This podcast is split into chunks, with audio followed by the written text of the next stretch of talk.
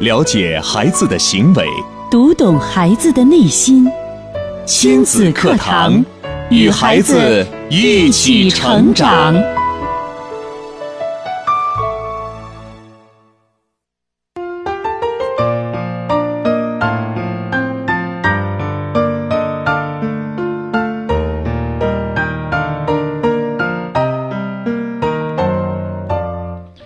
听亲子课堂，做智慧父母。北京时间九点零五分，欢迎各位在这时间准时打开收音机，锁定频率，收听每天上午九点到十点准时为您播出的我省首档以心理学为基础的亲子教育节目《亲子课堂》。我是主持人袁明阳，我是主持人吴化。您除了可以在收音机上通过中波和调频来收听，此外呢，还可以登录郑州广播在线或新浪微电台在线收听节目。智能手机用户还可以下载蜻蜓 FM 或喜马拉雅客户端来收听节目的直播或者是录音。在收听节目的过程当中，您可以通过新浪微博关注“迪兰路言亲子课堂”，在今日的话题帖后直接跟评论，或者呢通过腾讯微信来添加“亲子课堂八八九”。亲子课堂是汉语拼音的全拼形式，八八九阿拉伯数字。通过两种方式把您的问题感受发送过来。是的，在这儿也特别跟大家来推荐我们亲子课堂全新的微信平台，您可以直接添加微信号“亲子百科一二三”，亲子百科的汉语拼音全拼，阿拉伯数字一二三，加我们关注，同样有非常精彩的亲子资讯发送给您。嗯，在今天的节目当中呢，明阳和吴化为您邀请到亲子教育专家、亲子课堂的创始人陆岩老师做客节目。您好，陆岩老师。吴化好，明阳好，亲子课堂的听众朋友们，大家好。嗯，今天陆岩老师给大家带来的话题，为什么我总被孩子控制？哎呦，这可能说出了很多家长的心声啊！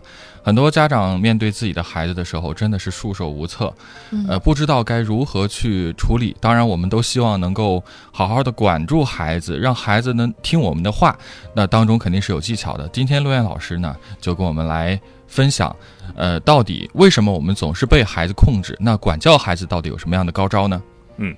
我在之前的一期节目里边呢，做到了一期节目叫“管与不管之间”。嗯，首先是做到管与不管，下面呢我们要深入下去，管该怎么不管，不管又该怎么管，这是具体的技巧和方法了。是的，说到管教孩子啊，因为在孩子，尤其是我们谈到他律期的时候，有自律期，有他律期啊，需要家长不断的给孩子下发一些指令的时候，我们需要去管理孩子。那么在管理的过程当中，我们往往会遇到很多的一些问题和困惑。嗯，比方说管着管着，呃，孩子开始跟你呃这个唇枪舌战。对。啊，最后呢，你会发现孩子说得过你，你却说不过孩子。孩子慢慢的就叛逆了。对，慢慢的呢，还会有什么情况呢？比方说孩子软磨硬泡，嗯，最后呢，可能因为哭泣，然后你就败下阵了。你又去啊把。呃，开始不想允许孩子那些行为啊、事情啊，又允许孩子了，嗯，所以就产生了不少的困惑。所以说呢，看似孩子是一个非常幼小的力量啊，但是呢，作为孩子来说，他有很多的绝门武器能够控制住家长。对，而且呢，这些绝门武器一定是让你刚开始是感觉不到的。嗯，呃，这里边的武器最重要的是什么呢？就是孩子的思想。嗯，你看，我们作为成人来讲，我们思想很丰富。并且呢，我们有很多的一些逻辑思维和理性思维的部分。嗯，但是对于孩子来说呢，就一根筋。嗯啊，呃，你想去给孩子渗透和灌输一些管教的时候，往往不奏效。嗯，那可能我说到这儿，大家还不太理解，有点儿。呃，觉得是理论上的。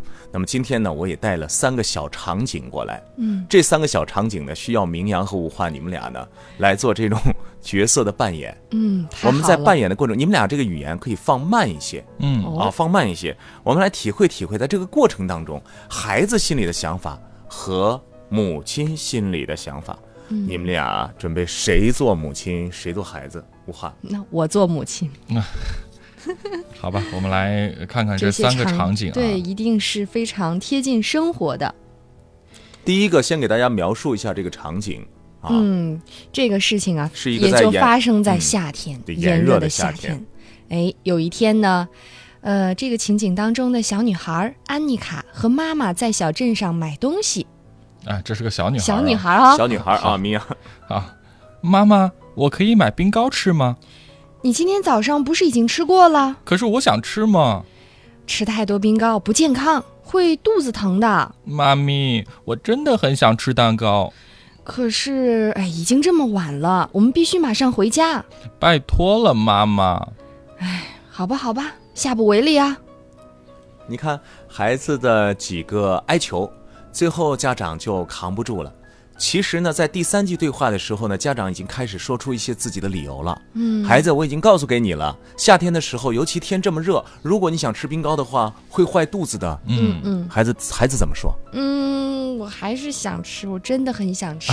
你看，就孩子就是一直是这种状态，他根本就不会因为家长给他讲道理呀，或者说有所触动，他也不会给自己找另外的理由。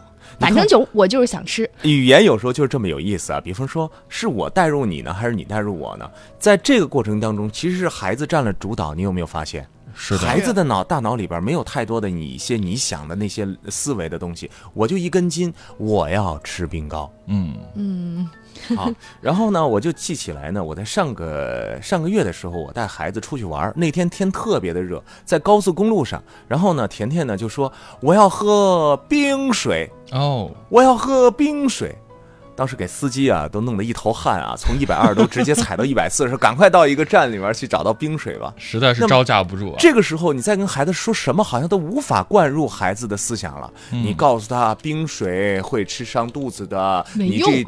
你这一段时间身体还不太好，你看你还咳嗽，你还喝什么冰水啊？嗯，然后呢，这个天气里边喝冰水了，你看你这个身体那个，你说了再多的事情是没有用的。生活当中很多这样的这个事情。那么当时我跟那个迪兰老师说到这件事情的时候，迪兰老师也分享他儿子的一件事情，说到他的儿子，说在小的时候他们去北京，呃。呃，他的爸爸呢，给孩子呢买了一瓶可乐，孩子说我要喝可乐哦，啊，我要喝可乐。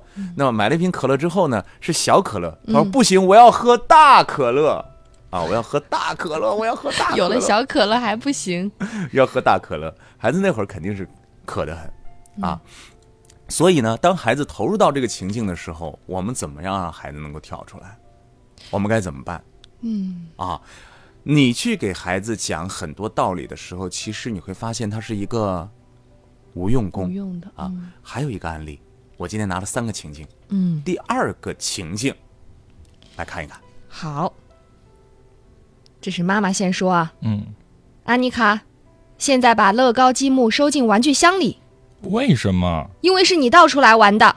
真过分！每次都是我收拾，整天都在收拾。你不需要整天收拾，可是你必须学会把你倒出来东西收好。可是，可是我弟弟 Timmy 永远都不必收拾，实在是太过分了。你为什么总是帮他做，从来不帮我呢？Timmy 比你小很多啊，他一个人做不来。他都可以，你爱 Timmy 胜过爱我。哎呀，好了好了，不要再说了。你明明知道你这样说是不对的。然后呢，就这样一串讨论。继续延伸下去了。开始呢，这件事情是什么呢？就是家长对孩子的一份管教，嗯，就是一份要求呢。孩子，你把那个玩具收起来，这个简单吗？这个挺简单的呀。但是你看，发展到最后，这个事情。好像开始到你爱弟弟胜过爱我，对，这是本来是一件很简单的生活里的事情。妈妈甚至觉得这是孩子应该去做的一件就是家务事，但是呢，没想到最后却被孩子给扩展到了这个到底是爱弟弟多一些，还爱自己多一些？这个问题好像就很严重了。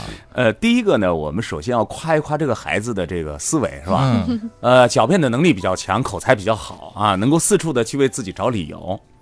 但是另外一个呢，就是这样的事件啊，在我们的生活当中，不管是在呃这个中外啊，都是司空见惯的。嗯，孩子会找理由，各种各样的理由去搪塞你对孩子的管教。如果家庭变成了这种辩论会，那我相信管教很多时候就变得很无力了。就是你开始只是想让孩子做一件小事，但是你聊着聊着，说着说着，孩子给你狡辩着狡辩着，嗯，就把最初的那个目的就忘记了，最后呢还落了一个孩子获胜，孩子讲的是对的呀，嗯，是不是？嗯，那如果说家里的一些简单的事情，每天都需要这样的辩论的话，我们会不会特别特别的没有效率呢？哎呀，太头疼了。来看第三个情境，嗯，好，嗯、收完玩具之后哈，我们接着，安妮卡，现在把乐高积木收进玩具箱里。为什么？哦，然后你，哦我们来看这个哈，嗯，另外一个哈，呃，Lisa，现在把衣服穿好。不要来了，好乖，等你穿好，我们一起做点好玩的事。做什么呢？嗯、我们可以一起拼图。我不要，拼图很无聊，我要看电视。你一大早看电视，绝对不可以。呃，老是不让我看电视，所有小孩都可以，只有我不行。不嘛不嘛，不对，所有我认识的小孩早上也都不准看电视。好，你们看看这个事件的最初他们想要的是什么？根本就跟看电视没有关系嘛。最后又转移到了看电视的问题上。对哎，开始的时候只是妈妈说你把衣服穿好，嗯这个简单吧？嗯，对呀、那为什么那孩子就转到了这个看电视上的事情呢？并且还转了好几好几个弯儿，是吧？对对对，哎，Lisa，把衣服穿好，不要。嗯，你好乖，我嗯等你穿好了，我们就做做点好玩的事儿。马上孩子把妈妈就拽走了。那做什么事儿呢？啊、那我们一起拼图吧。不行，那我要干嘛？我要看电视。你不能看电视。最后衣服穿起来了没有？没有。没有。你想，如果这个场景发生在啊，不是暑假，而是孩子就要上幼儿园了，嗯，你跟孩子做这样一通对话的话，那很多的事情就办不了了。那最后可能就是一顿打呀，你穿不穿？对到最后你就就着急上火啊嗯啊！这些事情该怎么办呢？嗯今天呢，三个案例呢，其实我想，首先呢，在我的生活当中，在陪伴孩子的过程当中呢，就时时会遇到，嗯所以我觉得它非常的鲜活。嗯就在我们寻常百姓家，每天我们都会遇到。那么管教孩子，为什么即使我们父母命令他们做的事情，也会不经意的被这些小小孩子们呢指挥的晕头转向？我们简简单单的一个指令，为什么就得不到最后的效果呢？是因为我们成人的思维和孩子的思维是不同的。我们成人的思维总愿意用讲道理的方式给孩子论证一个你对我错，谁对谁错，但是孩子根本就不跟你讲这个，孩子就是一根筋的说我要做什么。嗯，比方说我们家天天说我要喝冰水，我要喝冰水，我要喝冰水，那你怎么办呢？你只能给他冰水喝。亲子课堂啊，你知道我最后给他的是什么吗？是什么？给他的是一块西瓜。嗯嗯我坚持住了，温柔而坚定。嗯其实管教孩子的方法呢，温柔而坚定啊，这五个字需要大家不断的实践、体会、学习、提高的。嗯那么今天我想在节目当中呢，给大家带来的一个呃非常有效的管理孩子的方法叫什么呢？叫做坏唱片管教法。哦，坏唱片管教法到底是是有多坏？这是来自德国的一位心理辅导与行为治疗师，叫做卡斯特尚，他所研究出来的一种方法。嗯其实呢，这种方法啊，也是我们亲子课堂一直倡导的一种理念。呃，我想在今天的节目当中呢，就把这种方法给到大家。我相信用这种方法，刚才那三个场景嗯都能够迎刃而解。嗯，可能不仅仅是这三个场景啊，对可能在生活当中，在遇到类似的小问题的时候，家长就知道该怎么办了。嗯，好的。那在罗岩老师教给大家方法之前，我们要稍事休息。提醒大家，收听到节目的时候呢，您还可以通过微博和微信的方式参与进来，在新浪微博搜索“迪兰路言亲子课堂”，话题帖后跟评论，也可以在微信平台搜索我们的微信号“亲子百科一二三”，亲子百科汉语拼音全拼一二三阿拉伯数字，通过微信的方式跟我们来互动。您可以就您在生活当中遇到的今天我们所谈到的这个话题啊，说说您的方法，包括您的困惑，罗岩老师都可以给您解答。我们稍事休息，等会儿接着回到节目当中。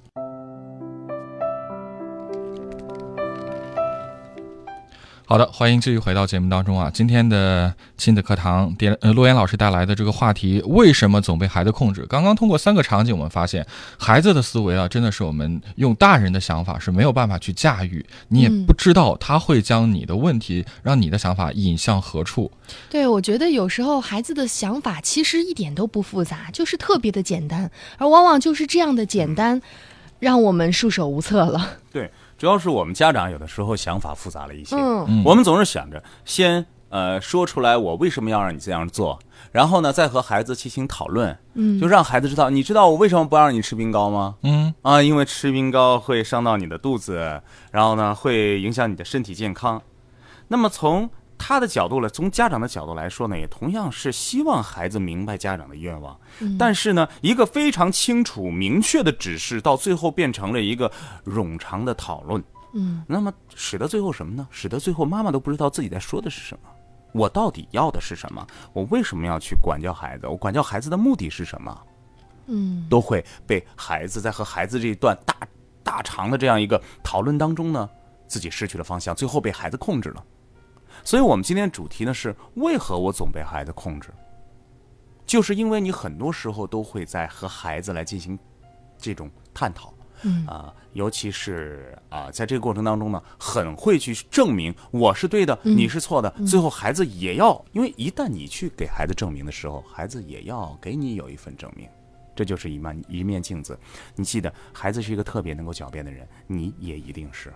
嗯哦，所以说呢，在他律期的时候呢，对于孩子啊三到六岁的这个时间呢，一定要记得，什么样的事情让孩子学规矩啊？比方说起床的时间啊、吃饭呐、睡觉啊这些简单的生活的这些规律啊，一定要讲清楚、讲明白。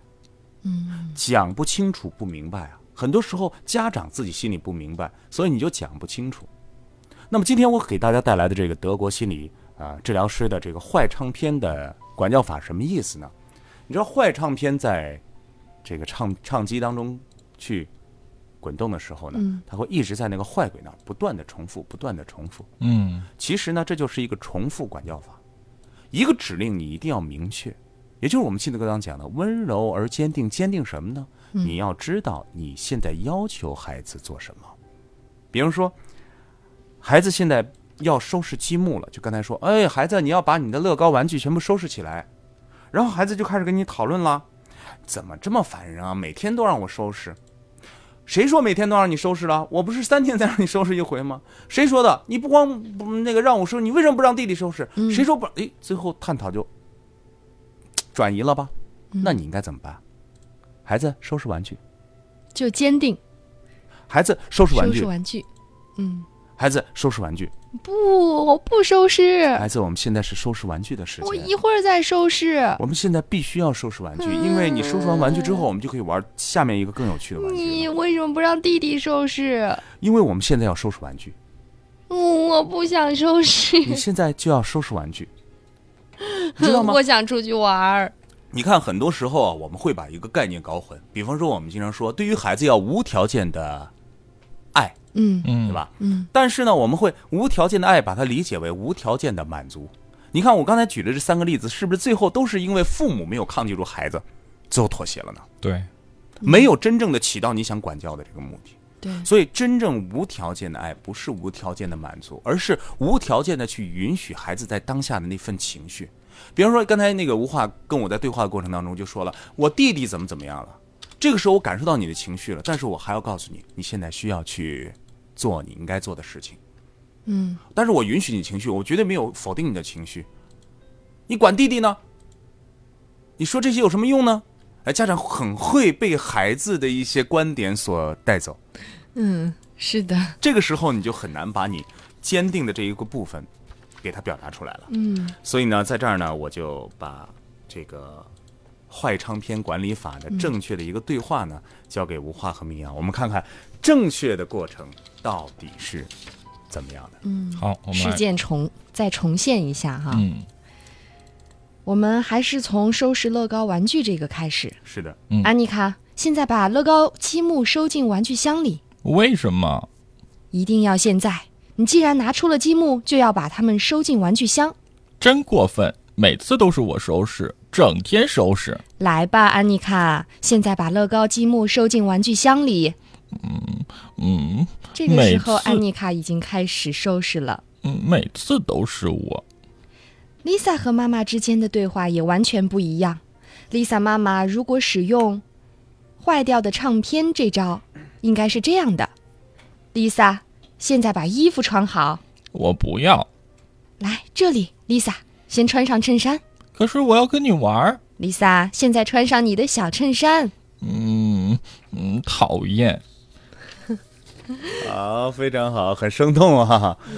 呃，两位有什么感受啊？哎呦，我发现在这里啊，这个妈妈呀，就用了刚刚陆岩老师所讲的这个方法，就是你一定要知道自己的目的是什么，对，不能因为孩子他的思维扩散转移你的注意力，你就跟着孩子走。妈妈非常坚定。呃，收拾积木就必须得收拾，穿衣服那我们就要执行穿衣服这个指令。结果呢，孩子发现他其实没有办法转移妈妈注意力的时候，他就不得不就范，妥协了，妥协了。目的性管理啊，呃，有时候跟我们企业管理是相同的啊。你有没有发现，如果我们不按这种目的、目标性的这个管理去管理孩子的话呢？嗯，我们往往会在生活当中效率低下。就是你跟孩子在那儿讨论了呃十分钟二十分钟，最后你都不知道你在干嘛，你没有达到自己最终的一个目的。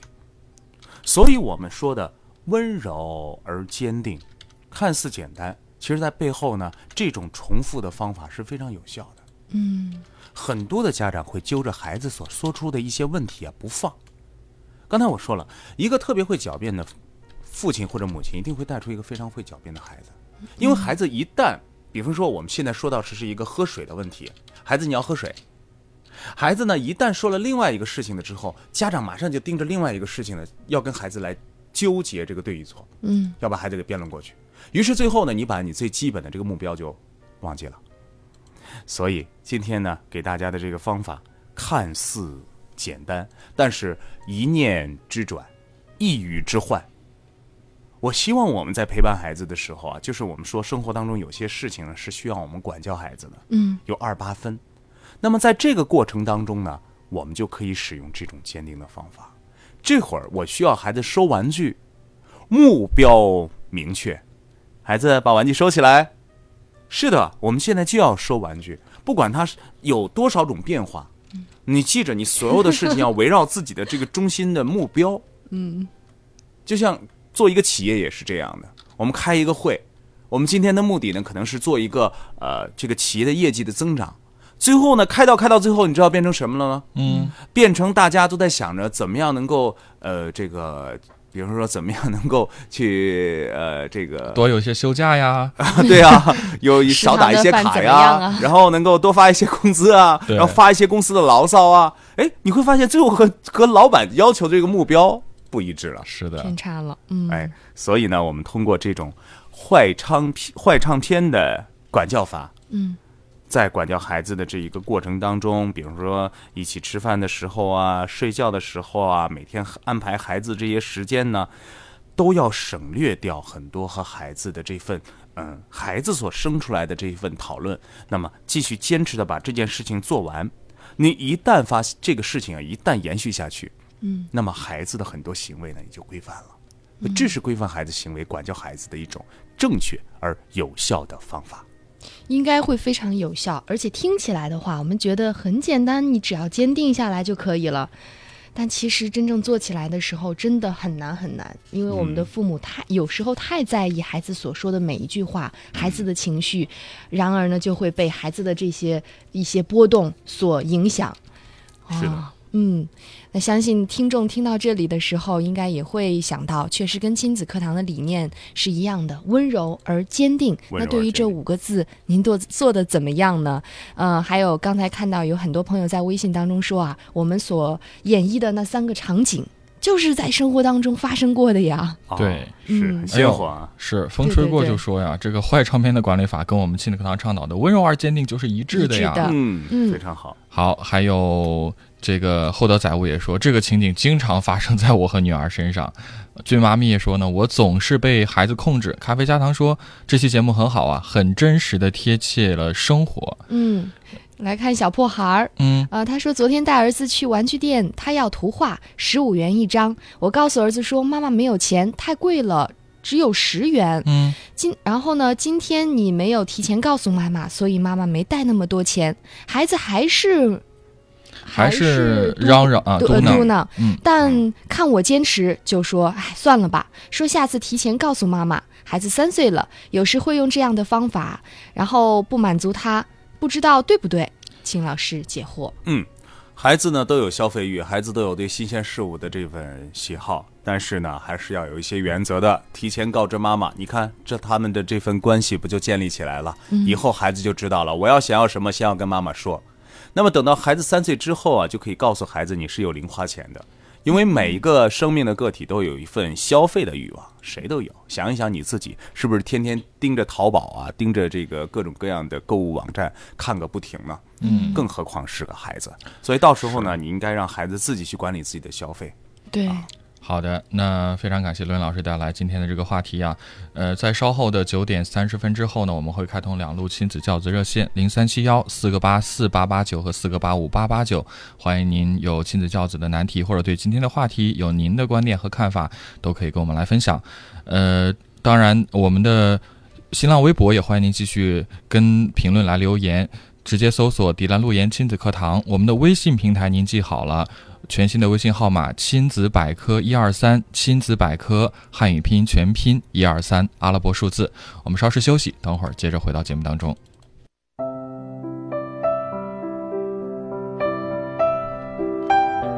好的，欢迎继续回到正在为您直播的亲子课堂。这会儿呢，我们的两路亲子教子热线已经为您开通了，零三七幺四个八四八八九和四个八五八八九。当然，也欢迎您在微信平台上跟我们来互动。我们的微信号是亲子百科一二三，亲子百科汉语拼音全拼一二三阿拉伯数字。也欢迎您将我们的微信号啊分享给更多的朋友，让他们来关注到我们。嗯。来看微信当中啊，阿里阿斯他说“温柔而坚定”这五个字，我一直执行不好，或者说不怎么理解意思。嗯，呃，最近呢，突然间就悟到了，会用了。执行这五个字，真的需要妈妈的耐心啊。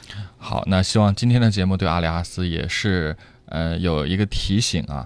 看来，呃，再看看花露水，他说总是被孩子控制，是因为父母处理问题的时候并没有自己的底线，所以才会让宝贝们步步紧逼，控制住我们的情绪按钮。嗯，可爱宝贝说，能控制住父母的孩子，说明孩子思维敏捷，能言善辩。呃，我们应该高兴。父母如果不想被孩子控制，那我们做父母的就要不断的学习充电，了解孩子的心理，制定契约，并温柔而坚定的执行，更好的玩转孩子。这期课老师讲的方法超好，我要学以致用。嗯，再来接着看看，呃，这是我们的朋友啊，叫。果果妈，她的问题是这样的，她说我女儿现在两岁一个月了，现在呢对我过度依赖。呃，如果我抱其他的小宝宝或者和其他小朋友逗着玩儿，他会反应非常激烈，嘴里囔囔着说这是我的妈妈，并且手打脚踢攻击其他宝宝。其他的还没有问题啊。他说孩子从出生到现在一直都是我在带，想问问该如何去处理这样的事情。果果妈妈，两岁的孩子，所有的宝贝都是这样的，除非不是亲妈，亲妈全是这样。正常现象，不用太过于焦虑。嗯，所以你应该引以自豪，孩子和你的关系很好。是不是可以玩一些这种嗯、呃躲猫猫的游戏，让孩子明白暂时分离？其实呢，孩子啊，应该是一种自然分离的方式。嗯他跟一个人待到了一定，就是因为孩子在零到三岁，就是跟家长一块来建立这种亲密感和安全感的过程。嗯，一旦建立到满足，水满则溢，他自然就他自然就离开了。就独立啊。他总要去，就是一个孩子啊，不能够离开父母，反倒是因为安全感不足。我曾经说过，美国哈佛大学呢曾经做的十八个月孩子的一个试验。那么从这个试验当中呢，就看出各个孩子在与家长分离时候的不同表现。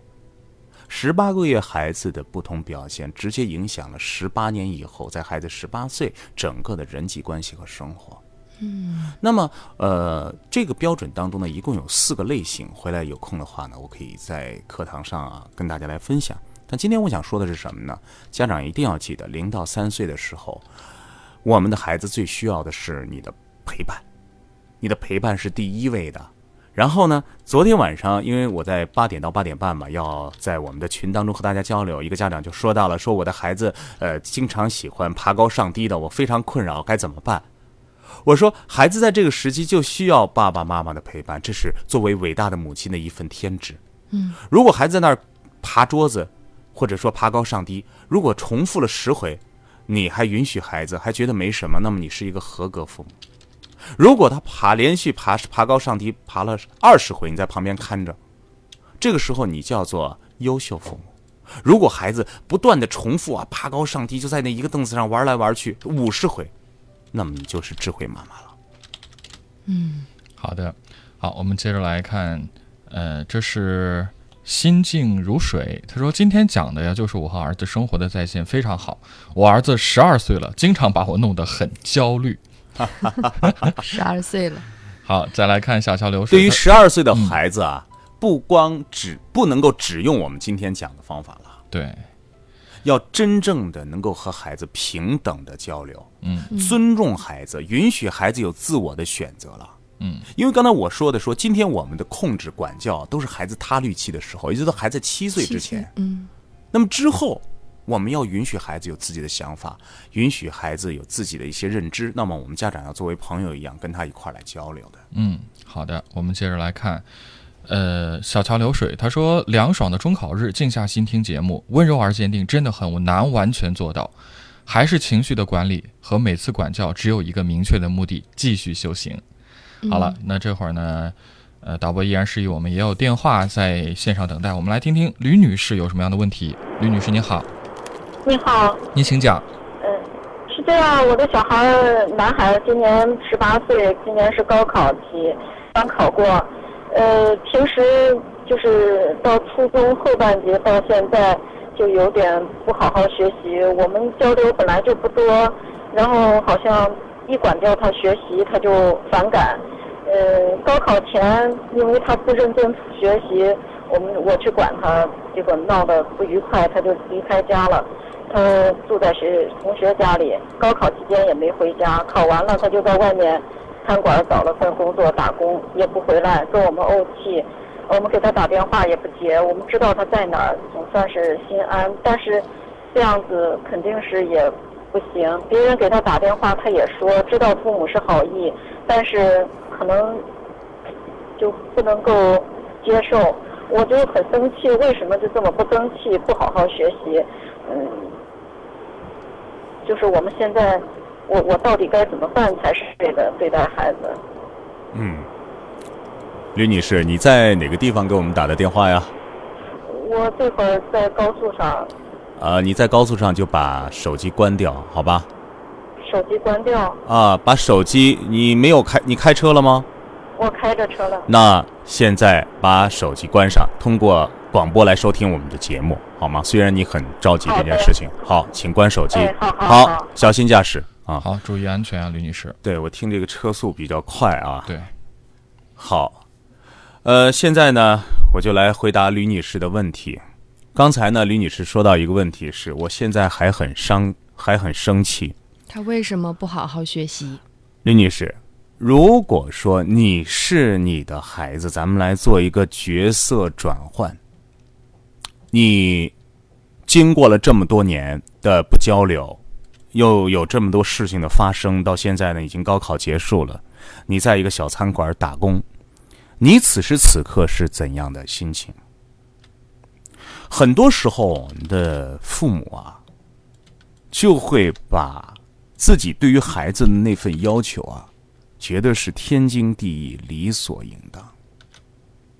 但是，天下哪个孩子？不爱自己的爸爸和妈妈，不爱自己的亲生父母呢？能够走到离家出走，能够走到相互不交流，可见在孩子的身心当中都受到了多大的伤害。吕女士，在这个时间点了，你要做的是大大的反思。现在学习不是孩子生命当中最最重要的部分了。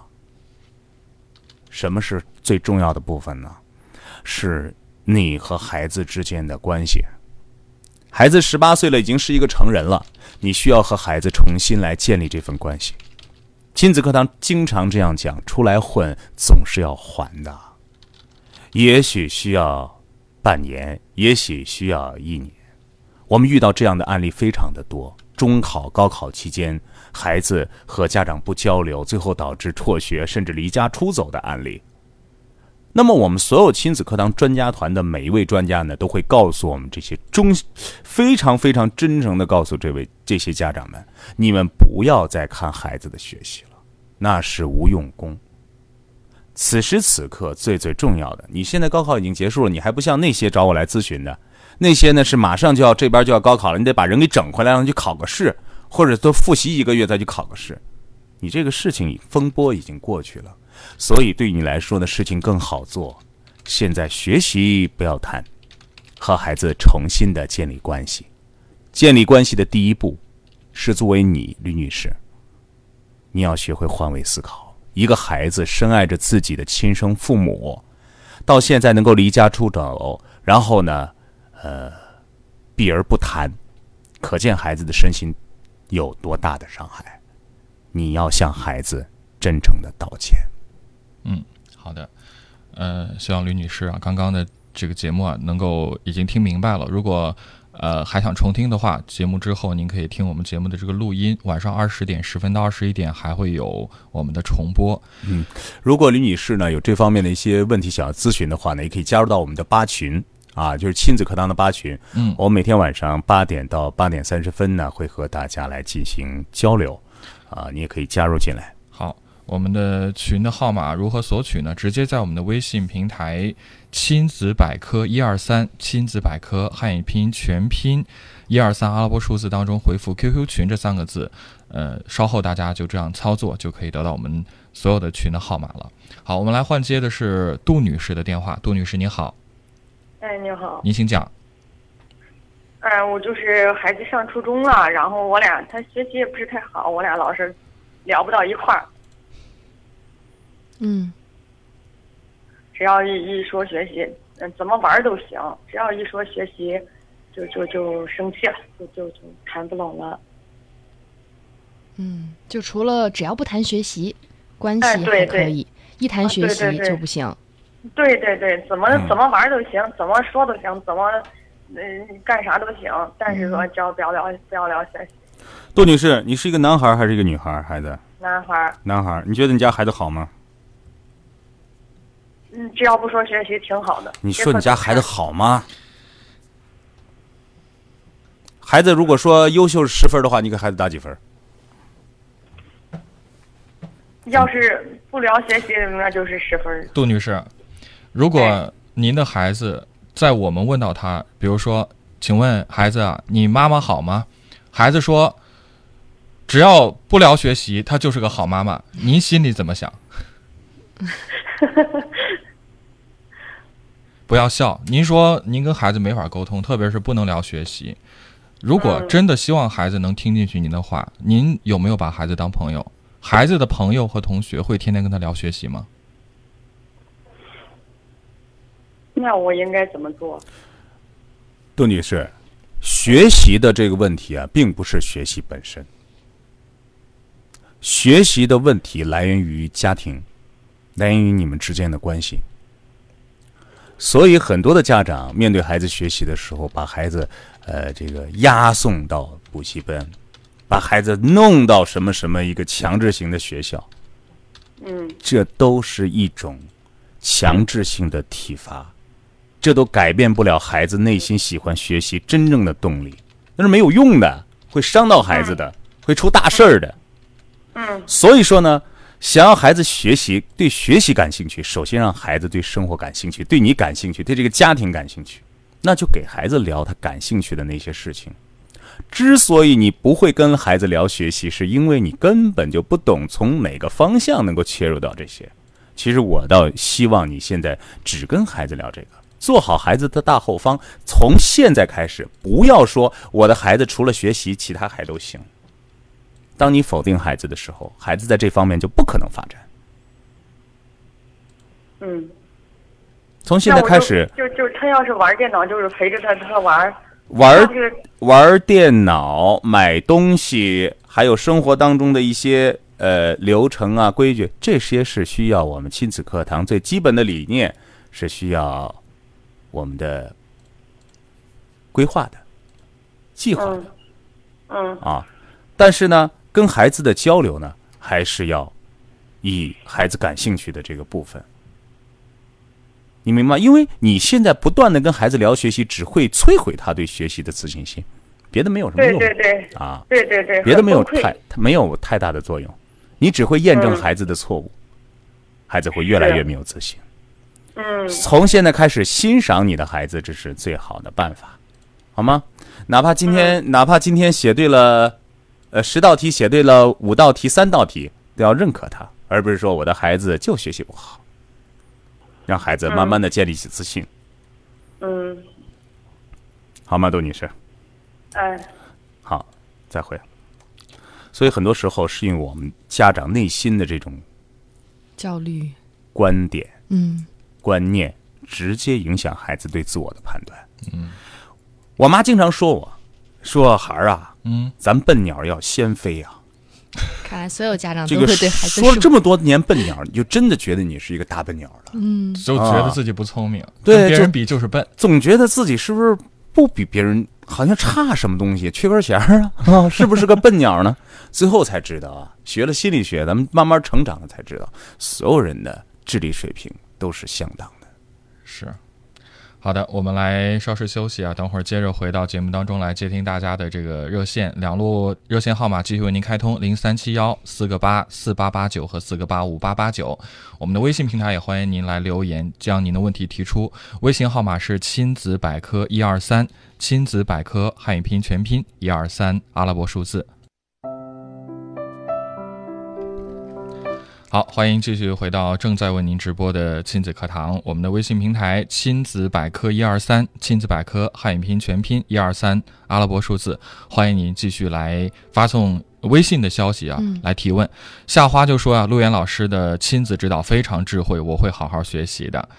呃，还有好事成双问到了比较大的一个问题啊，对。他说：“怎样和孩子谈死亡的话题呢？儿子这一段时间老问我会不会死，问爸爸会不会死，我就说每个人都会的，但要等很长时间啊。儿子就说不想让我们死，还会哭，很伤心。请问这个问题怎么办呢？这个问题呢，我也和孩子谈过。嗯，与孩子谈论死亡，我们可以借用动物的方法，就是我们不要直接谈人。”嗯，我们可以讲一讲家里的一个小动物，比方说亲戚家的一只小狗，或者外面的一只小鸟，甚至是一只小蚂蚁。孩子认识死亡的起初，确实会有焦虑和恐惧。就像我的孩子说：“爸爸，我不想让你死，你什么时候会死啊？”开始的时候，因为讲死亡这件事情，一定不要讲的太模糊，你知道吧？就是有很多家长会给孩子讲很多的故事啊，比方说怎么到天上啊，呃，什么就是绕很多弯儿去。对对，其实你可以直接来讲，但是最后呢，给我现在我女儿知道，说人死了之后会变成天上的一颗星星，会看着你。嗯，其实我觉得生活当中的一些童话故事，还是给孩子编织了一个比较美好的童年，还是不错的。但是对于死亡这件事情，你还真的是让孩子能够认识到。尤其是一些家长在管教孩子的时候，会和死挂钩。比方说，你要是敢摸那个，那就电死你了啊！你要是你要是摸咱们家这个火的话，或者说这个热水器的话，就会烧死你啊！所以死其实从很小的时候，我们经常会用到这个词，但是孩子根本就不能理解什么叫做死。有一天，甜甜就跟我说：“爸爸，死是不？他说什么？他说哦，睡觉了，就是闭上眼睛睡觉了，那就死了。”我说：“那不叫死了，什么叫死了呢？”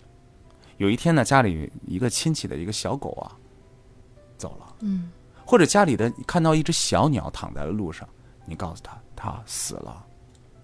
死亡是真的没有了，是他的身体、他的灵魂整个都不在了，是在这个世界上消失了。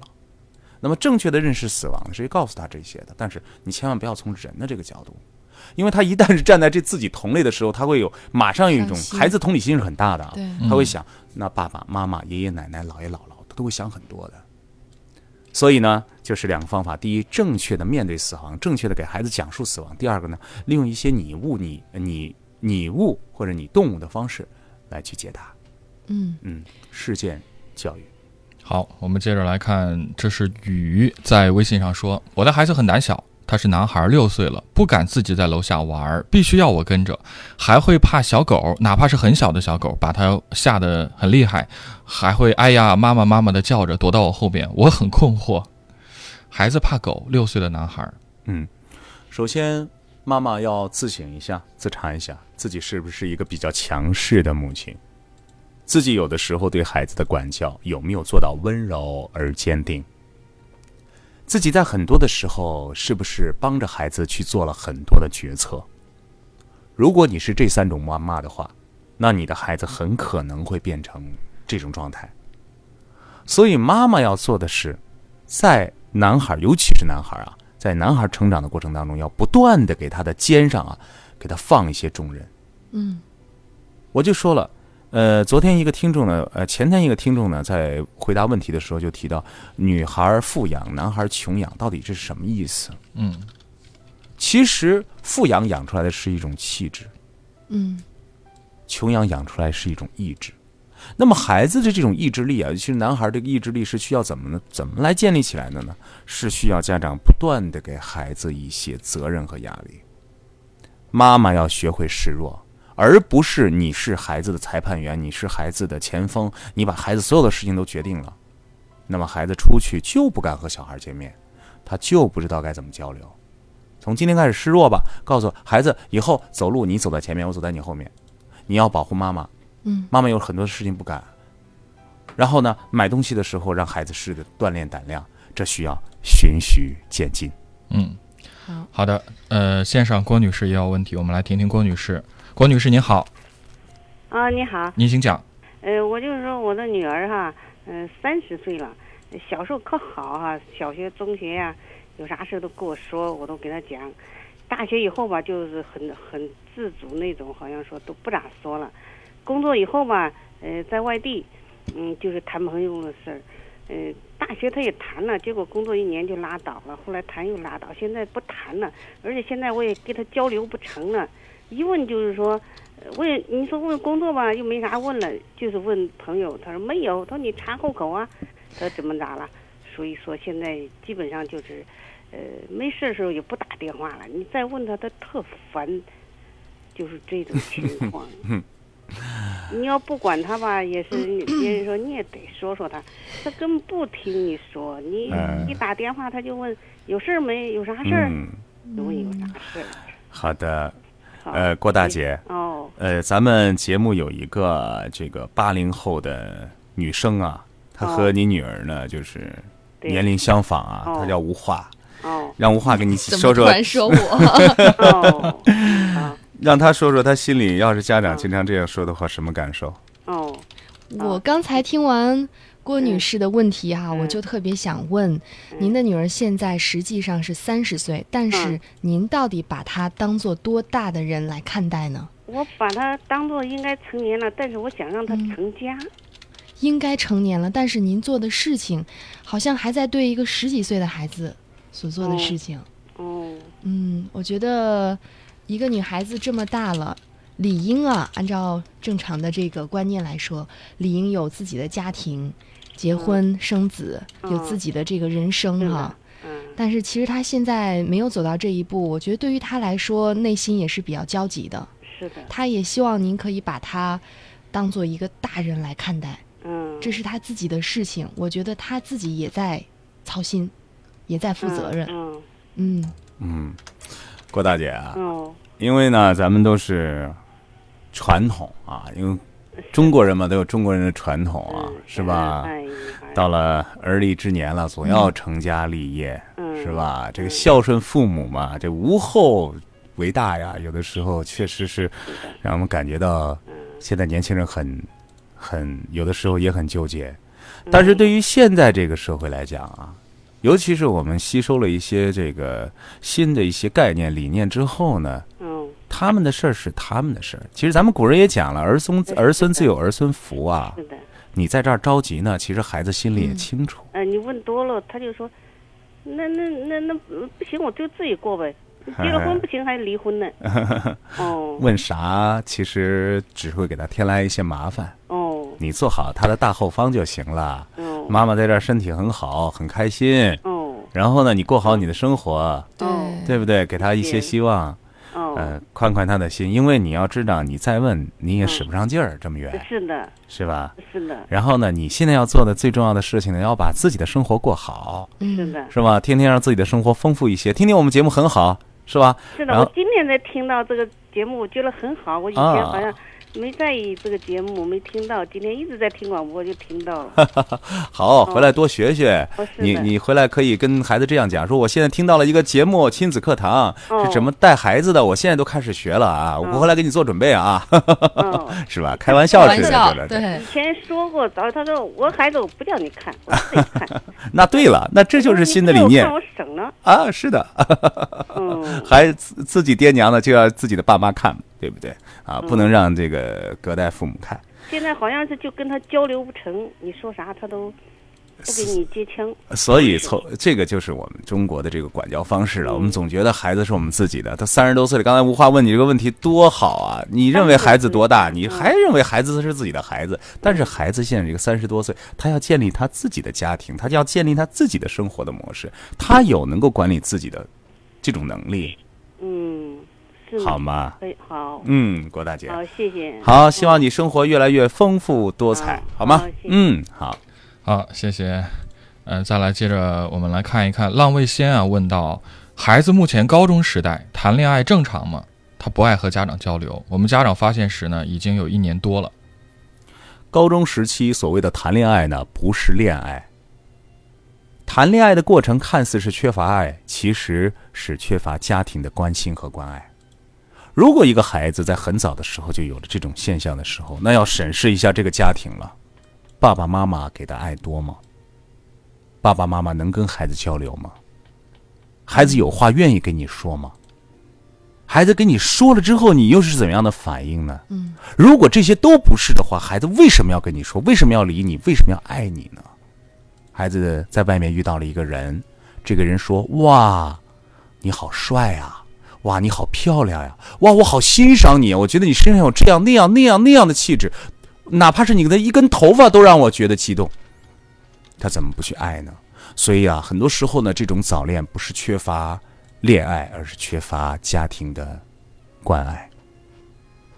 父母还是需要审视自己啊。对，时间关系，我们看到线上还有张女士的热线，呃，我们今天。暂时先不接听了，也欢迎大家继续来锁定收听节目。每天上午的九点到十点，晚间的二十点十分到二十一点是重播当天的节目。嗯，如果说有更多的问题，明天的同一时间您可以再继续通过热线、微信、微博的方式参与进来。对，在全天二十四四小时的时候，您都可以直接通过我们的微信平台留下您的问题，在节目直播期间的专家会跟您解答，或者加入到我们的亲子课堂第八个 QQ 群，您可以直接。在微信当中来添加“亲子百科一二三”，亲子百科是汉语拼音一二三阿拉伯数字，回复 QQ 群就可以得到相关信息了。今天有一个提醒啊，加入我们八群的，从今天开始要有验证码了，因为现在我发现这个网络上有很多的一些商家呀、广告啊，真的是特别厉害。所以还是我们的这个口诀啊，就是验证验证的信息是听亲子课堂做智慧父母，十个字啊。听亲子课堂，做智慧父母。好的，这就是我们今天的亲子课堂。再次感谢罗岩老师。明天上午九点到十点，我们不见不散。